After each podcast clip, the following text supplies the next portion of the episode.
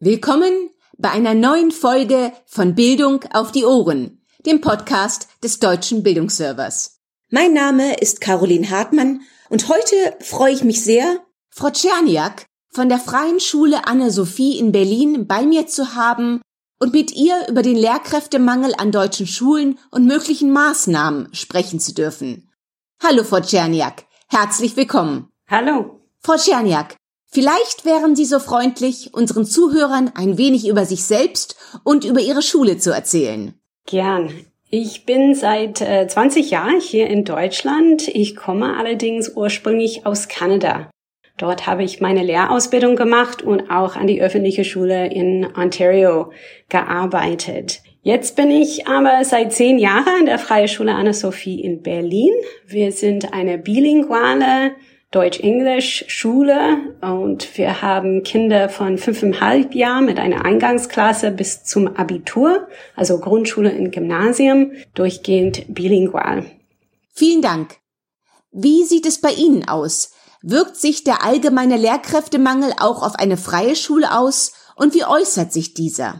Wir haben auch äh, zu kämpfen, für äh, ja, qualifizierte deutschsprachige Lehrkräfte zu finden.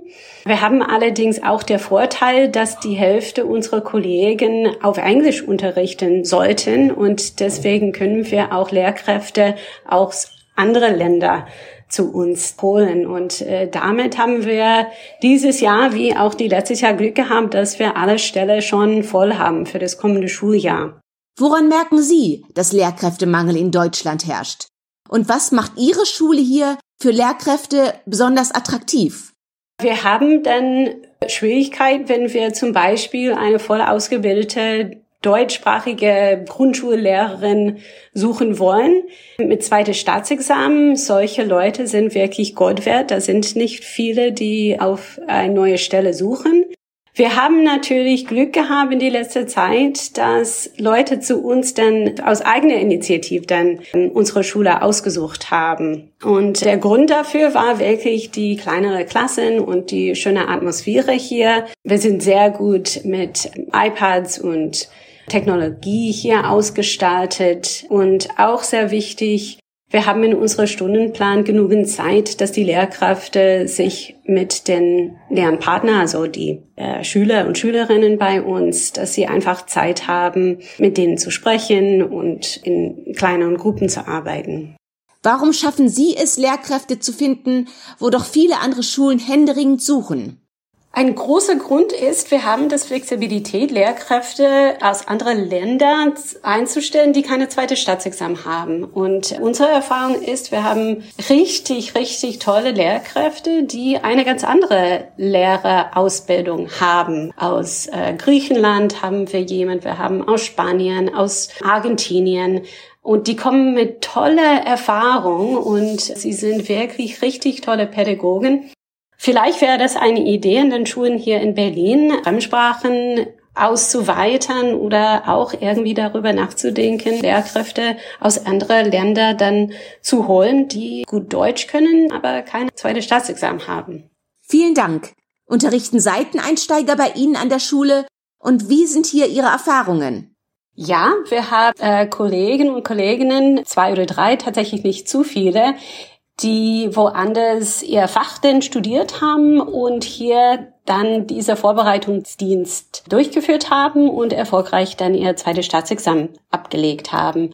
Und ich finde, sie haben sich gut eingefunden in der Schule. Wir haben auch die Möglichkeit, unsere Kollegen dann zu begleiten, also von der Seite der Schulleitung, also auch andere Kollegen unterstützen sie in der pädagogischen Fragen, wo sie vielleicht etwas weniger Erfahrung haben als die andere mit dem normalen Lehramtausbildung. Also wir haben gute Erfahrungen damit.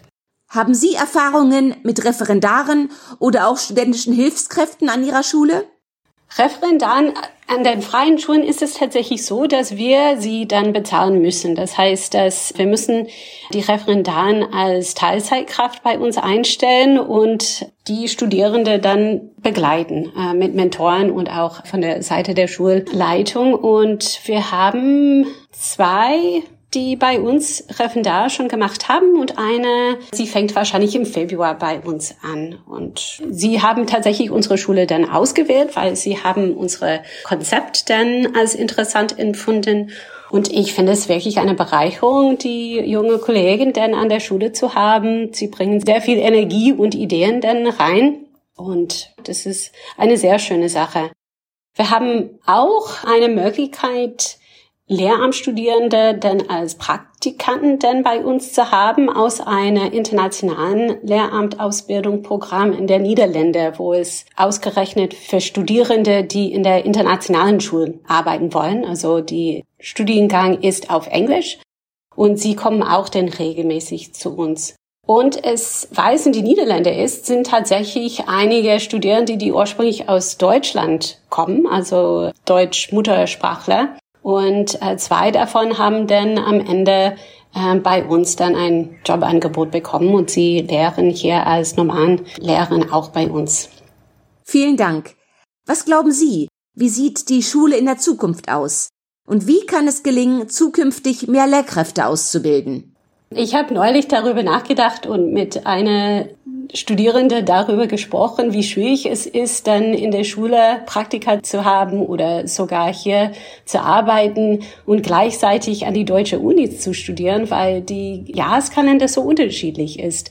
Und ich habe mir gefragt, warum Lehramtsstudium nicht so wie Medizinstudium organisiert werden könnten. Das ist wie eine duale Studium oder eine wirkliche School of Education, wo das Lernen, wo das Studieren dann wirklich ausgerechnet ist, dass die Studierenden viel mehr Zeit in die Schule verbringen können. Das wäre eine tolle Ausbildung, glaube ich. Also das ist ein Teil von Ihrer Fragen. Die Zukunft wird sich natürlich immer ändern. Im Moment sehe ich, dass wir uns wirklich viel mehr in den Schulen mit digitaler Realität uns auseinandersetzen können und da irgendwie nicht unsere Augen schließen, aber auch fachlich und pädagogisch mit dieser Technologie umgehen können.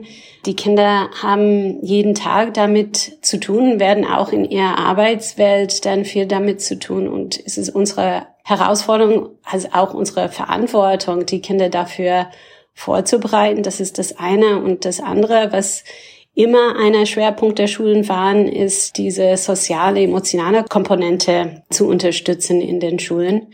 Und da finde ich wirklich wichtig, darüber nachzudenken, dass wir mehr Spezialisten in der Schulen haben und nicht nur Lehrer und Lehrerinnen. Also Erzieher haben wir in den Schulen, was ich eine große Bereicherung finde, aber wir brauchen auch mehr Sozialarbeiter, wir brauchen mehr Sonderpädagogen, die wirklich viel mit den Lehrkräften dann arbeiten können, um eine ausgewogene Schulalltag für die Kinder ähm, anbieten können. Liebe Frau Czerniak, ich danke Ihnen ganz herzlich für dieses Gespräch und Ihre Einschätzung. you